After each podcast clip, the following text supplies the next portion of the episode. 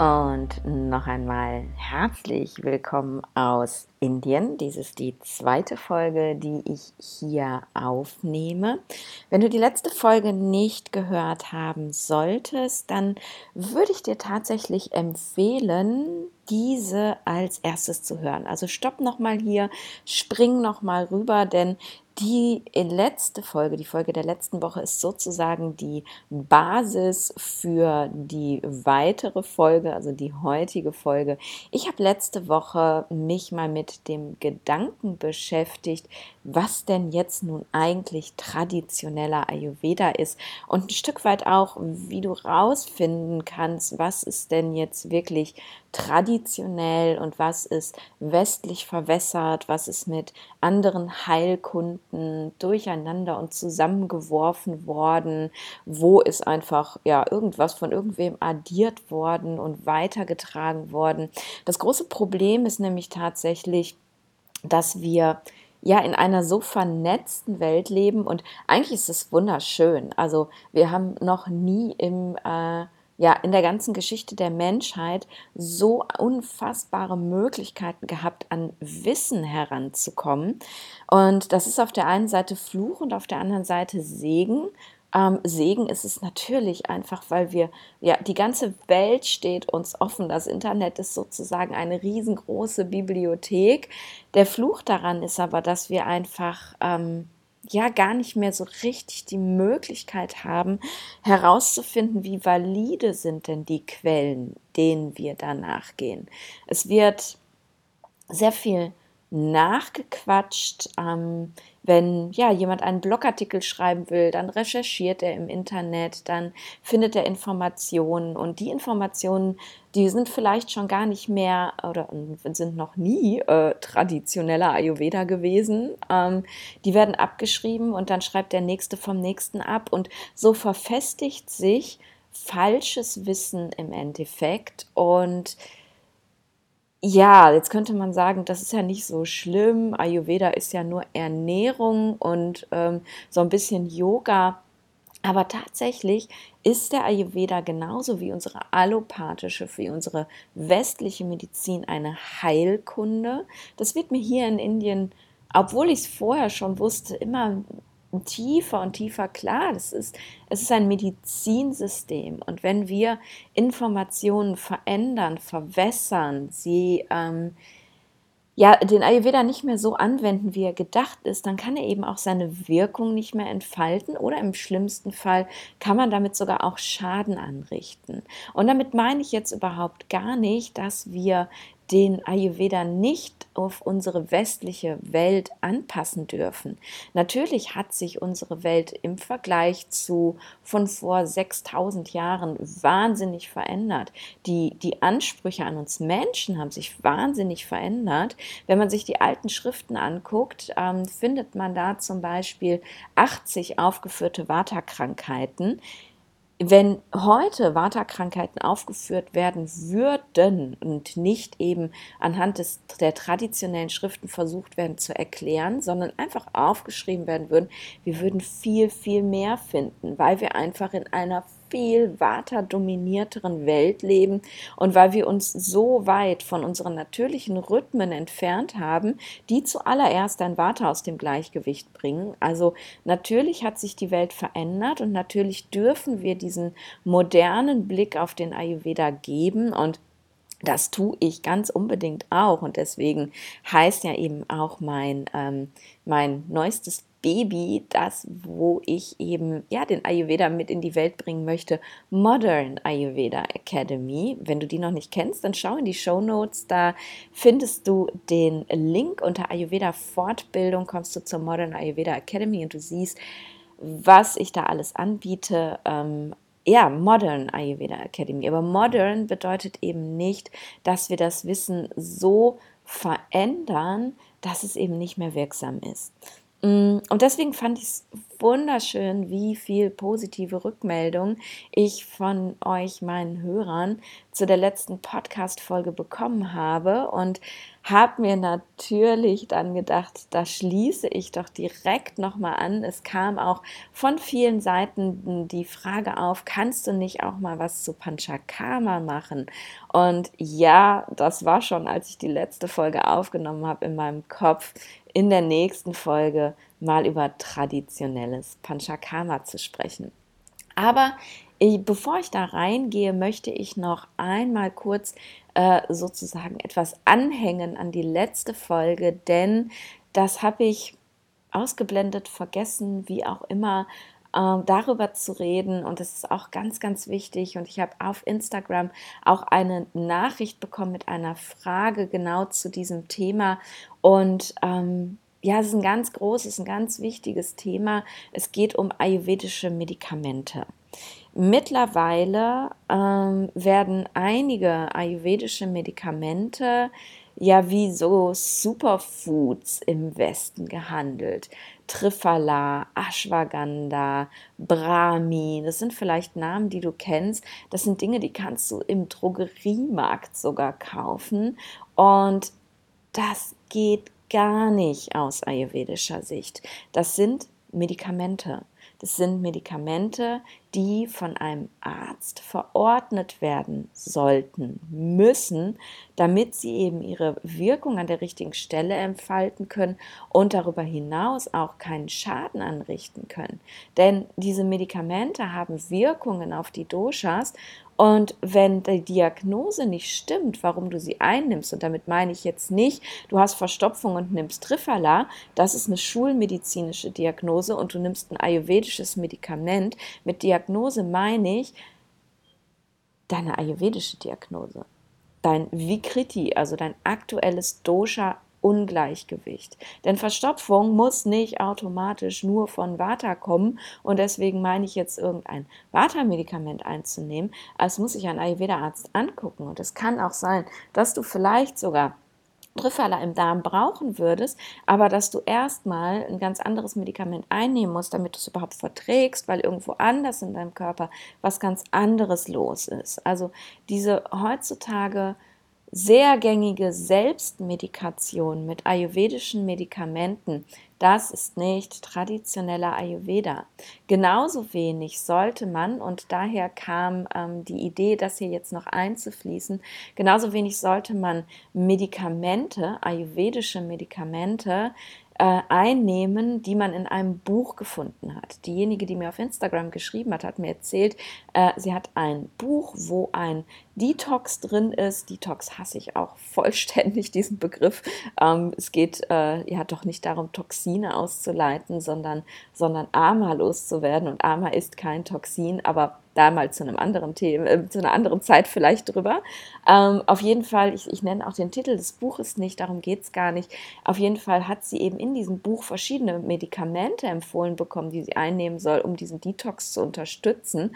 Und es sind ayurvedische Medikamente. Und ich frage mich, wie ein Ayurveda-Arzt und ähm, die Autorin des Buches ist Ärztin, äh, die, der was auf sich hält, ähm, jemandem Medikamente empfehlen kann, den er nie persönlich gesehen hat, der, den er nie gesprochen hat, wo er nie das Ungleichgewicht festgestellt hat.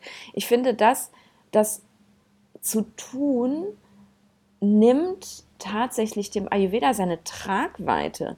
Damit, wenn wir sowas als Ayurveda-Ärzte machen, und du merkst, ich rede mich gerade so ein bisschen in Rage, also wenn wir sowas als Ayurveda-Ärzte machen, dann nehmen wir uns ja die Daseinsberechtigung und dem Ayurveda die, die, ja wirklich die Tiefe, denn damit implizieren wir ja, dass jemand, der unser Buch liest, mal eben einfach ähm, seine Diagnose stellen kann und dann ein Medikament nehmen kann. Und äh, Ayurveda studieren, Ayurveda Medizin studieren, das dauert sechs Jahre. Und es ist eine ganz, ganz tiefe Wissenschaft. Und eine Diagnose zu stellen, das ist ganz große Kunst. Und das in ein Buch reinzuschreiben, was für jeden verfügbar ist, dass irgendjemand Medikamente einnehmen soll, das ist kein traditioneller Ayurveda. Also wenn du über sowas fällst, tu es nicht. Das macht überhaupt gar keinen Sinn. Keine Selbstmedikation. Wenn du Unterstützung brauchst, wenn du spürst, da ist was nicht in der Balance und du denkst, du brauchst Unterstützung, dann geh zu einem Ayurveda-Arzt und der sollte dir die Medikamente verschreiben. Und ganz oft braucht es eben auch gar keine ayurvedischen Medikamente, sondern tatsächlich erstmal die Basis, eine Umstellung der, der Ernährung auf eine für dich persönlich besser verträgliche Ernährung. Einmal das Anschauen deines, deines Tagesrhythmus, deines Lebensstils, deines Umfeldes, deines äußeren Raumes, deiner Beziehung, all dem, um zu schauen, was nährt denn überhaupt dein Ungleichgewicht? Nidana sagen wir im Ayurveda. Was ist das, was die Krankheit auslöst? Denn manchmal reicht es schon, den Krankheitsauslöser auslösenden Faktor wegzunehmen und dein Akne, dein Verdauungsfeuer zu verbessern, um das Ungleichgewicht zu behandeln. Und man müsste überhaupt gar keine Medikamente einnehmen. Also da bitte, bitte, bitte geh nach dem traditionellen Ayurveda, nimm nichts ein, denn damit kannst du mehr falsch machen als richtig. Nimm nichts ohne ärztliche Empfehlung ein. Und ich betone immer wieder ärztliche Empfehlung. Ayurveda ist in Indien, der traditionelle Ayurveda ist in Indien eine Heilkunde, die von Ärzten ausgeführt wird. Damit möchte ich überhaupt nicht sagen, dass ich das nicht ganz wunderbar finde, dass es bei uns im Westen, bei uns in Deutschland, im deutschsprachigen Raum so viele wunderbare Ayurveda-Coaches, Ayurveda-Ernährungsberater, Ayurveda-Therapeuten gibt, die, die ja unsere Arbeit als Ayurveda-Ärzte wahnsinnig unterstützen, denn es gibt nur so wenige Ayurveda-Ärzte im deutschsprachigen Raum. Und wenn die alle, alle, alle versorgen müssten, das wäre natürlich einfach auch eine Nummer, das würde ja gar nicht funktionieren. Und deswegen sind gut ausgebildete Ayurveda-Coaches ein riesiges Geschenk, denn die fangen an der Basis an, die arbeiten mit den Leuten an genau den Dingen, die ich gesagt habe, im besten Fall und die, ähm, ja, die bereiten sie sozusagen vor. Und wenn die dann sehen,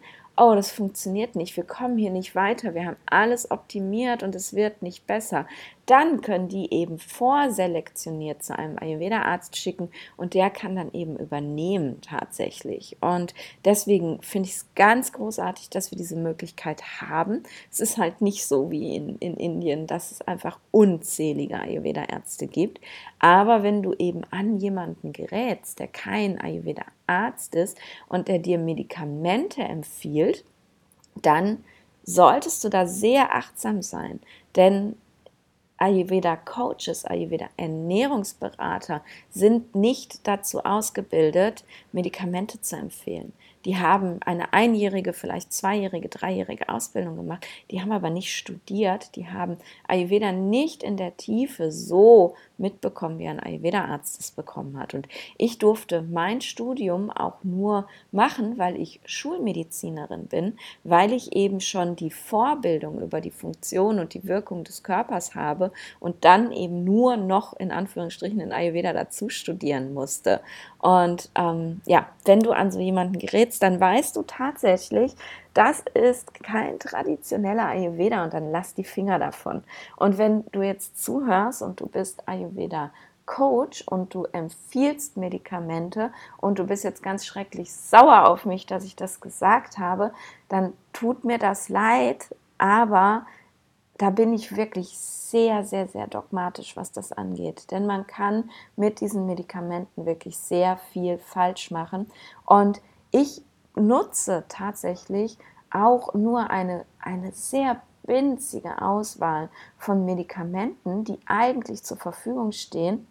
Denn ähm, wir haben in Deutschland gar nicht so viele Medikamente und ich habe eben nicht alles, was zur Verfügung steht, immer vorrätig, beziehungsweise meine Klienten können sich das bestellen. Und ich nutze wirklich nur Medikamente, die ich verstehe, wo ich meine Erfahrungen mitsammeln konnte.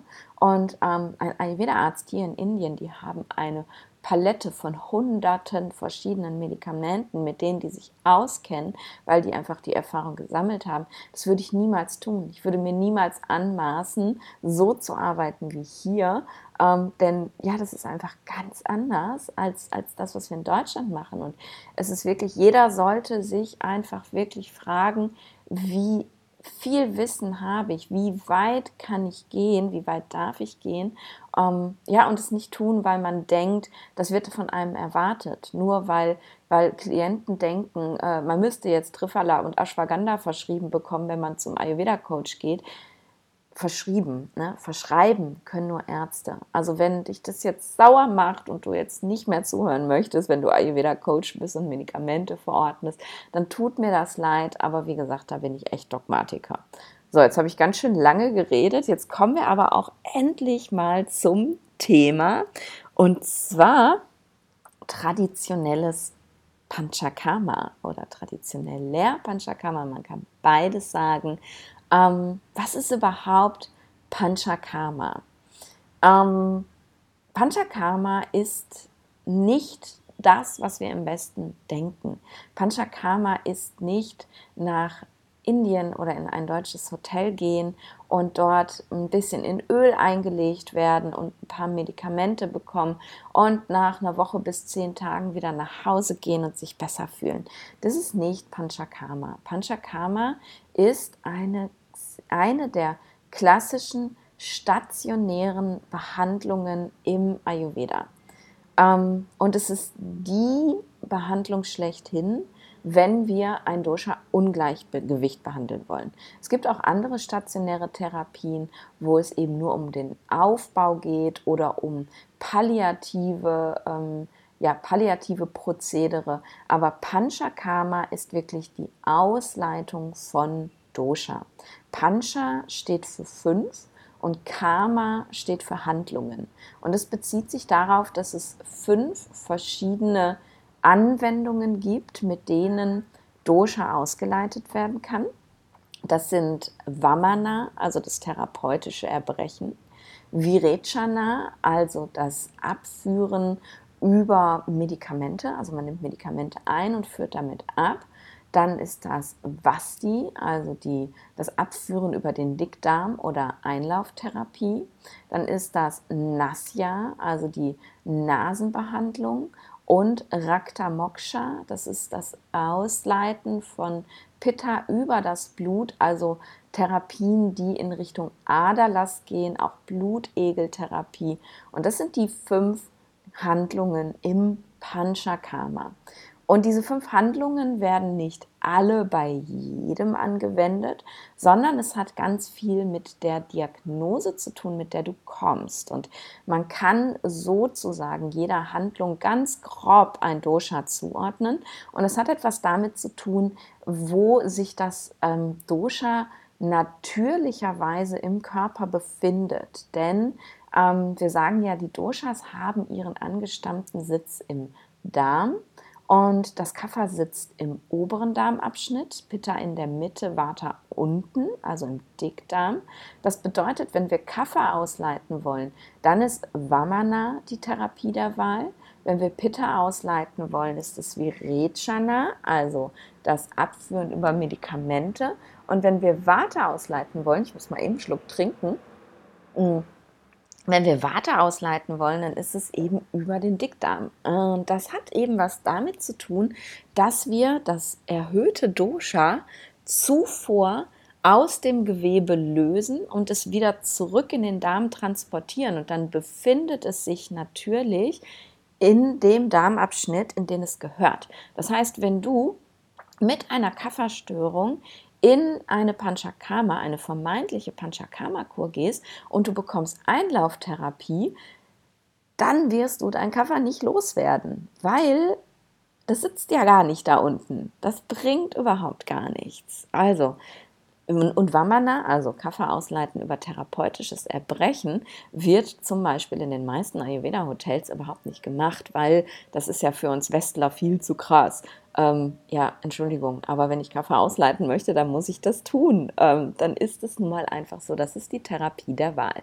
Also, das sind die fünf Handlungen. Ähm, und wenn du zum Beispiel eine Kombinationsvikriti hast, also Vata Pitta, Pitta Kapha, Kapha Vata, wie auch immer, dann kann es auch sein, dass du mehrere ausleitende Handlungen bekommst. Je nach ayurvedischer Diagnose kann es auch sein, dass ähm, zwei ausleitende Handlungen kombiniert werden oder wenn du zum Beispiel für eine Therapie nicht die ausreichende Balla, die ausreichende körperliche Kraft hast, Vamana braucht eben eine hohe körperliche Kraft und Stabilität, dann kann es sein, dass man eben versucht, das Kapha über Virechana nach unten zu leiten. Es ist möglich, also da gibt es sicherlich Varianten, aber daran siehst du schon, wenn du eine eine äh, Klinik oder ein Hotel findest, in der zum Beispiel gar kein Vamana angeboten wird, dann weißt du, das ist kein traditioneller Ayurveda. Ähm, genau. Dann habe ich dir gerade erzählt, das Dosha wird in den Darm zurückgeleitet. Und das nennt sich Purvakama. Das sind die vorbereitenden Handlungen zum Panchakarma. Das bedeutet, dass es erstmal eine gewisse Zeit Vorbereitung benötigt, bevor Panchakarma überhaupt erst losgehen kann. Und das hat viel damit zu tun, wie du in der Therapie ankommst. Also, wie dein Akne ist, ob du eine Ama-Belastung hast, wie viel Dosha und in welchem Gewebe sich befindet, bevor wir überhaupt erstmal in die Panchakarma starten können. Das kann sein, dass es erstmal zwei Wochen Purvakama bedeutet. Purvakama sind Handlungen wie Snehana und Svedana. Snehana bedeutet Ölung und es kann von innen und von außen sein, je nach Diagnose. Also es kann sein, dass du Ghee oder Öl, mediziniertes und nicht einfach nur normales Ghee oder Öl, es ist immer mediziniert, in steigender Dosierung trinken musst, bis zu einem Punkt, wo gesehen wird, dass du ausreichend geölt bist. Und dieses Ghee löst eben das Dosha aus dem Gewebe. Mm, äh, ausreichend geölt sieht man tatsächlich daran, dass zum Beispiel deine Haut sehr fettig, sehr ölig wird, dass du kein großen Appetit mehr hast, dass du dich schwer fühlst und dass du viele Stuhlgänge hast am Tag. Das können bis zu 20, 30 Stuhlgänge pro Tag sein, die sehr ölig, schleimig, schmierig sind. Und dann sieht man, okay, die Ölung ist vollständig, jetzt können wir weitermachen. Und steigende Dosierung bedeutet, ähm, das dauert meistens mindestens sieben Tage. Also eine Vorbereitung mit Snehapana, mit innerer Ölung, dauert mindestens sieben Tage. Und dann folgt eben das ähm, Svedana, also das Leiten des ähm, gelösten Doshas in den Dickdarm. Und siehst du schon anhand dessen, was ich dir da aufzähle, dass du nicht in einer Woche Panchakarma machen kannst. Das geht nicht, weil du ja schon mindestens eine Woche brauchst, um darauf vorbereitet zu werden. Das setzt aber voraus, dass du mit einem perfekt funktionierenden Agni und ohne Ama in der Kur ankommst. Denn du darfst auf gar keinen Fall ähm, das, äh, die, die, die innere Ölbehandlung machen, Snehapana, wenn du ein schlecht funktionierendes Akne hast, denn das Akne muss das Öl ja verdauen. Und wenn das nicht funktioniert, dann kann damit nicht begonnen werden. Da muss Akne erstmal aufgebaut werden. Und wenn du Ama hast, ist es maximal kontraindiziert, mit Sneapane anzufangen. Da muss also erstmal Ama ausgeleitet werden. Du siehst also, bis du bei der Panchakarma-Behandlung angekommen bist, es kann über eine Woche dauern. Ähm, also wenn du irgendwo siehst, bei der Suche nach einer guten Klinik oder einem guten Hotel, dass dir Panchakarma in einer Woche oder zehn Tagen angeboten wird, dann ist es kein traditioneller Ayurveda. Und dann kommt eben oder folgt eben die Panchakarma-Behandlung und das wird eben, wie ich dir erzählt habe, je nach deinem Dosha ausgewählt. Du wirst dann ausgeleitet und auch da gibt es eben ganz, ganz viele Prozedere, je nachdem, was therapiert wird, wie behandelt wird. Es gibt verschiedene Vastis. Es gibt Kashaya-Vastis, wo also Vastis, also Einläufe, nur mit ähm, einem Dekokt gemacht werden, also eine Abkochung. Es gibt ähm, Vastis, die mit Öl gemacht werden, Vastis, die mit Ghee gemacht werden. Es gibt verschiedene Schemata, wo Vastis ähm, äh, über sieben Tage, über 13 ähm, Tage, über 20 Tage gemacht werden. Je nachdem, mit welcher Erkrankung du kommst, kann es also sein, ähm, dass du drei Wochen lang Vasti-Therapie bekommst. Plus eine Woche Minimum Vorbereitung, wahrscheinlich sogar mehr. Siehst du, wenn dir jemand Panchakarma in zwei Wochen anbietet, kann das nicht funktionieren. Wenn du in einer Panchakarma-Behandlung gewesen bist und du hast zwei Vastis bekommen, dann ist das mit großer Wahrscheinlichkeit kein traditioneller Ayurveda. Es gibt ganz, ganz wenige Situationen, wo es wirklich nur sehr wenig Vastis braucht. Aber mit großer Wahrscheinlichkeit war das dann kein traditioneller Ayurveda. Und das ist nur die reine Panchakarma-Behandlung. Jetzt geht es an, die, ähm, an die Tageszeit, ist an die Jahreszeit und ans Essen. Es ist zum Beispiel, ähm, gibt es spezielle Therapien, die nur zu speziellen Tageszeiten angewendet werden dürfen. Wenn du, also man, man macht eben die jeweilige Therapie passend zu der jeweiligen Dosha-Zeit des Tages. Also wenn du zum Beispiel Vamana-Therapie hast, dann findet die immer morgens um 6 Uhr statt, in, in der Wechselzeit zwischen Vata und Kapha, weil wir ja Kapha ausleiten wollen. Wenn du ähm, Virechana bekommst, findet das zur Pitta-Zeit statt, wenn, oder im Wechsel auf die Pitta-Zeit. Und wenn du ähm, Vasti bekommst, dann findet das tatsächlich im Wechsel auf die Vata-Zeit statt. Das heißt, wenn du morgens irgendwie im Hotel um 10 Uhr deinen Vasti bekommst, dann stimmt da pauschal was nicht, weil das ist Kafferzeit und mit Vasti wollen wir ja Vata ausleiten. Ähm, also auch das ist immer schon ein Zeichen dafür, dass da Ayurveda nicht traditionell praktiziert wird, sondern dass ähm, ja, da einfach Pläne gemacht werden, so wie es gerade passt. Und ähm, das war die Tageszeit.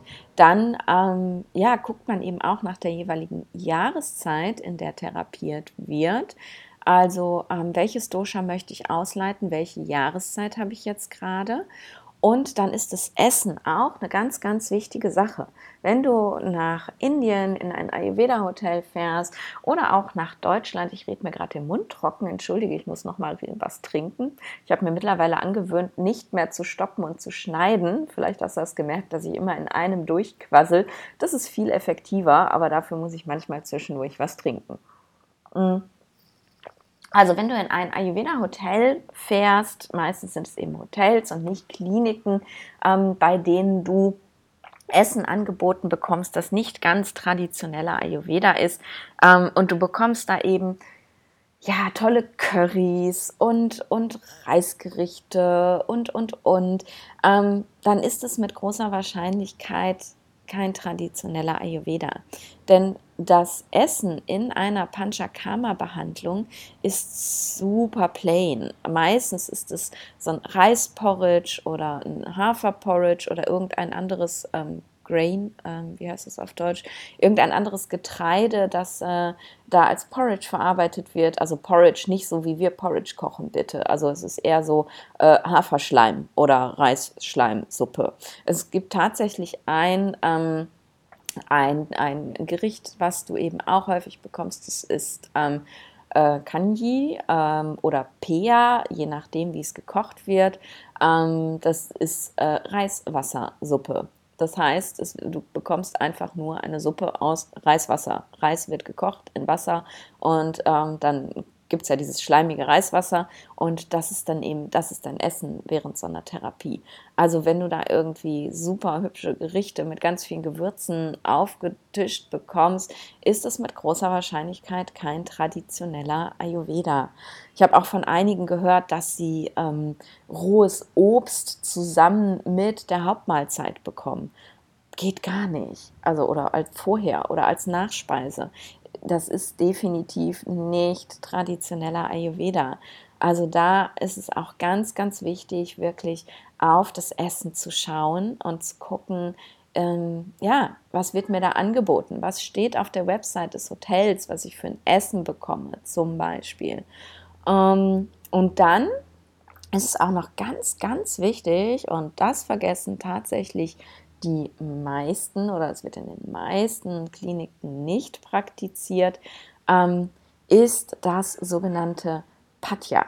Patya ist die nach Behandlung nach der Panchakarma-Therapie. Ich sehe es ständig, dass Leute irgendwie am Tag der Abreise noch ihr letzten Wasti haben und dann nach Hause geschickt werden oder am Vortag der Abreise. Und ähm, das, das geht gar nicht. Ähm, nach der klassischen Panchakarma-Behandlung, also der ausleitenden Therapie, schließt sich immer die Rasayana-Behandlung an. Panchakarma ist unglaublich anstrengend für den Körper und deswegen muss der Körper wieder aufgebaut werden danach. Und das ist Rasayana. Und je nachdem, welches Dosha ausgeleitet wurde, welches Datu, also welches Gewebe behandelt worden ist, ob das Datu schon vorher Kashaya war, also eben abgebaut ist, oder ob das Datu eher zu viel gewesen ist, schließt sich die Rasayana-Therapie an die eben ja eine Aufbautherapie ist, die auch noch mal wieder ein paar Tage dauert. Und dann bist du eben in der Patja-Phase. Und die Patja-Phase, da folgst du eben speziellen Empfehlungen, die du von deinem Ayurveda-Arzt bekommst. Du nimmst weiterhin Medikamente ein, du bekommst ganz spezielle Ernährungsempfehlungen, du bekommst ganz spezielle Empfehlungen ähm, dazu, ja, wie du zu ruhen hast, was du machen darfst. Also aus äh, Sri Lanka oder Indien nach Hause zu fliegen und am nächsten Tag wieder arbeiten zu gehen, zum Beispiel, das ist nicht Patja. Und die Patja-Phase dauert tatsächlich do mindestens doppelt so lange wie die Tage der Behandlung. Ähm, das heißt, ich habe dir jetzt gerade mal so eine klassische Panchakarma-Behandlung aufgezählt. Sagen wir mal, ich würde jetzt mit meiner, ähm, meiner Vata-Dysbalance, mit meiner Hüftdysplasie und meiner Arthrose ähm, mich behandeln lassen. Ähm, Arme habe ich gerade nicht viel, mein Akne ist so, ja, okay. Was heißt, ich würde wahrscheinlich so pff, zwei, drei Tage Vorbehandlung brauchen. Vielleicht würden die sogar sofort starten können.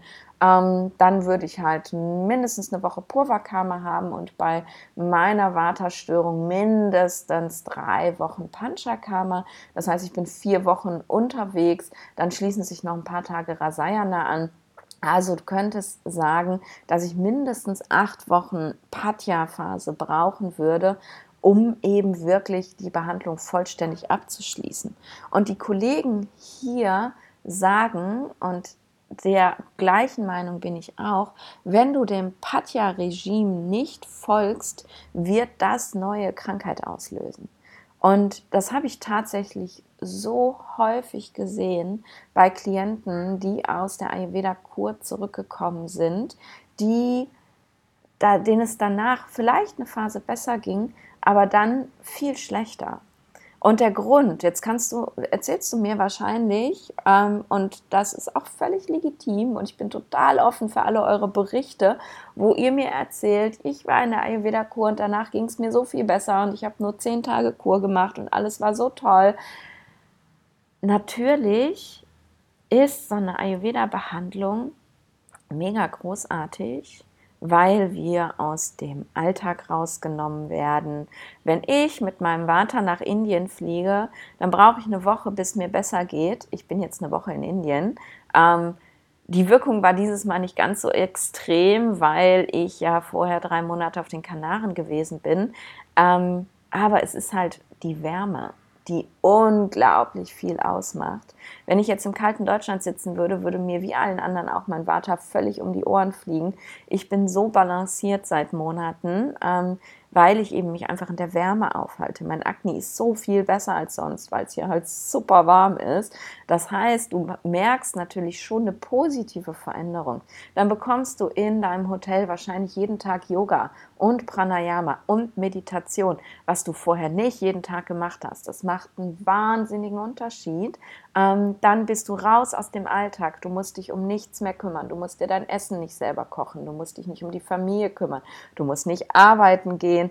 All das macht einen ganz großen Unterschied und du wirst eben mit großer Wahrscheinlichkeit, wenn du nicht komplett falsch behandelt worden bist, was ich leider auch schon oft gesehen habe, nach Hause kommen nach zwei Wochen Behandlung und wirst dich super fühlen. Auch die ganzen schönen Abyangas, die du da bekommen hast, die werden natürlich einen Effekt haben, weil eben die ganze Zeit mit Öl gestreichelt zu werden sich toll anfühlt und total erdend und beruhigend sind. Aber das ist kein Panchakarma und du wirst eben relativ schnell, wenn du nach Hause kommst, wieder zurückkommen zu dem, wo du gewesen bist. Oder wenn du tatsächlich Panchakarma bekommen hast, aber es nicht richtig abgeschlossen worden ist, vielleicht sogar noch mehr Krankheit entwickeln, als du vorher hattest.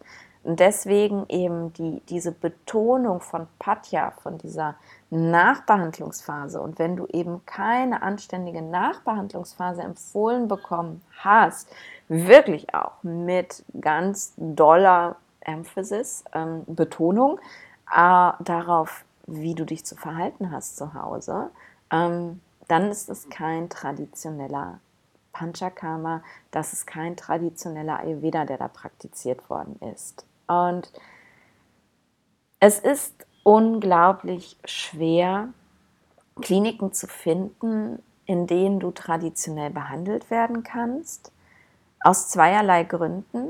Ähm, Viele Medikamente sind im westlichen Raum nicht zu bekommen. Das heißt, selbst ein gut ausgebildeter Ayurveda-Arzt mit einer Panchakarma-Ausbildung wird dich nicht optimal behandeln können, so wie du in Indien behandelt werden kannst, weil er vielleicht manche Medikamente nicht bekommt. Dann ist es tatsächlich so, dass wir das in Deutschland kaum bezahlen können.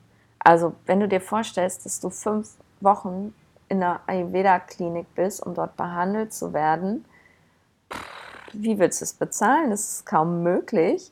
Ähm, und da, da, spreche ich jetzt nicht von teuren Hotels, sondern wirklich von Ayurveda-Kliniken, die wirklich traditionell Ayurveda machen, wo es sehr, sehr wenige gibt in Deutschland von. Ähm, das kann halt kaum einer bezahlen. Dann kannst du dir kaum so lange frei machen. Also die wenigsten können sich so lange frei machen, um sich behandeln zu lassen. Ähm, das ist schon mal eben die ganz große Hürde so einer Behandlung.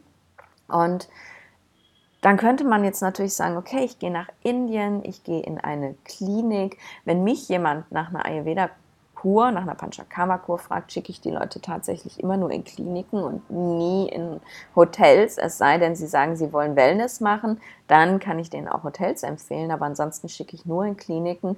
Da hast du aber tatsächlich das Problem, dass du eigentlich mindestens mal zwei Monate in Indien bleiben müsstest, um das zu machen, denn die lange An- und Abreise erhöht Vata massiv. Das heißt, du kommst dann in Indien an mit einer massiven Vata-Erhöhung, die dann erstmal wegtherapiert werden muss, bevor man an den Kern des Übels kommt. Und wenn du dann direkt nach der Kur wieder zurückfliegst, dann hast du wieder massiv Vata erhöht und dann ist vielleicht der ganze Effekt der Kur dahin. Das heißt, du solltest eigentlich hier ankommen, solltest dich mindestens mal zwei, drei Wochen akklimatisieren können, machst dann deine Behandlung und solltest dann mindestens mal noch so lange bleiben, wie deine Patja-Phase ist. Wer kann das schon? Ähm, ich könnte das auch nicht tatsächlich, weil ich hier nicht arbeiten könnte, weil hier am laufenden Band Stromausfall ist und mir ständig das Internet flöten geht. Sonst wäre das für mich vielleicht sogar möglich zu sagen, okay, ich mache Panchakarma und dann bleibe ich in Indien, bis ich wieder zurückfliege. Ähm, ja, aber ich meine, wer hat so lange frei, dass er sich das erlauben kann?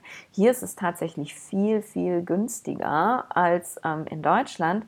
Aber wenn du es wirklich effektiv haben möchtest, pff, ja, natürlich ist es immer noch besser, nach Indien zu fliegen, hier drei Wochen Behandlung zu haben, wieder nach Hause zu fliegen und zu Hause so gut es geht deinem Patja-Regime zu folgen, als in ein Hotel zu gehen und da alles andere als Ayurveda zu kriegen.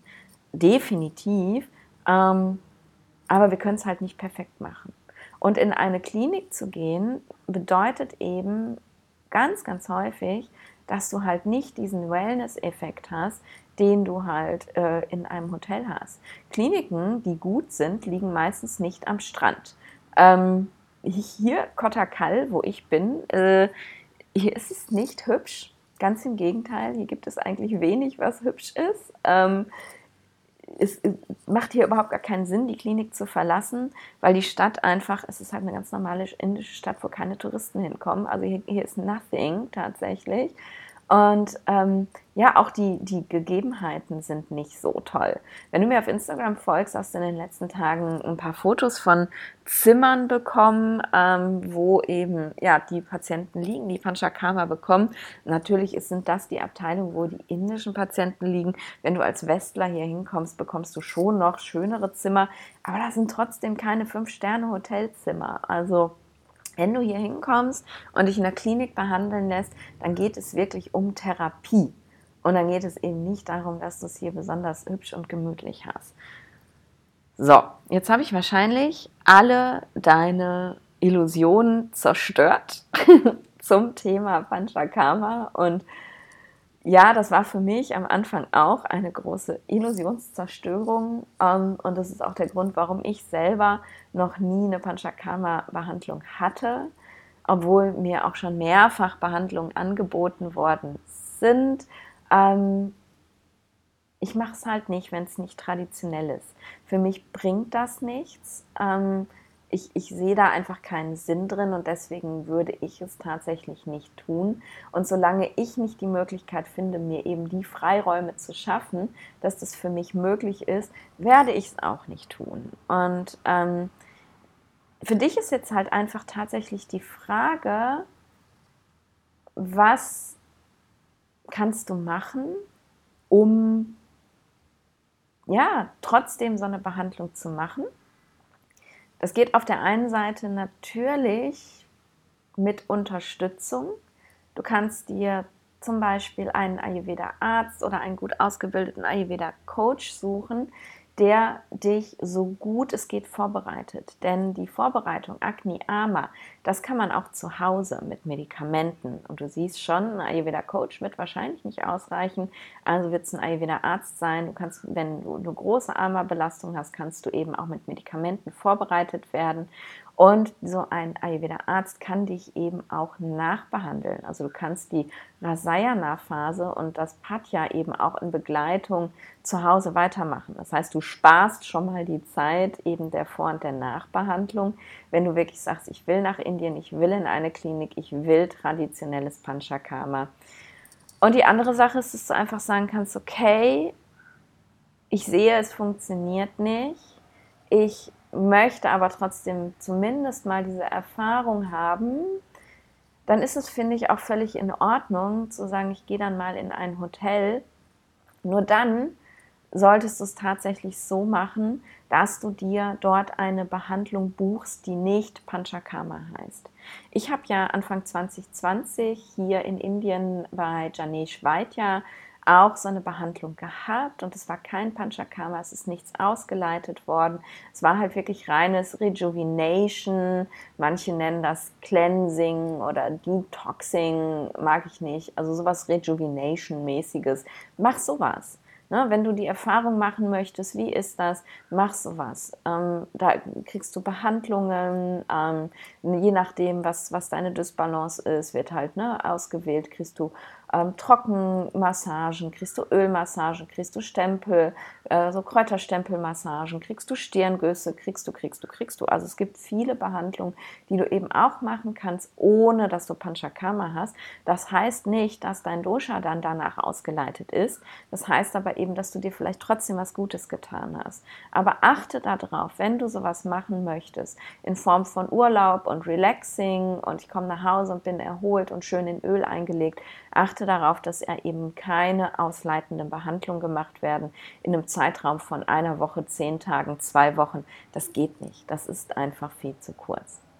Ich hoffe, dass ich dich jetzt damit ein bisschen unterstützen konnte. Ich hoffe, ich habe nicht alle deine, deine Illusionen zerstört. Ähm, und wenn doch, dann tut es mir leid.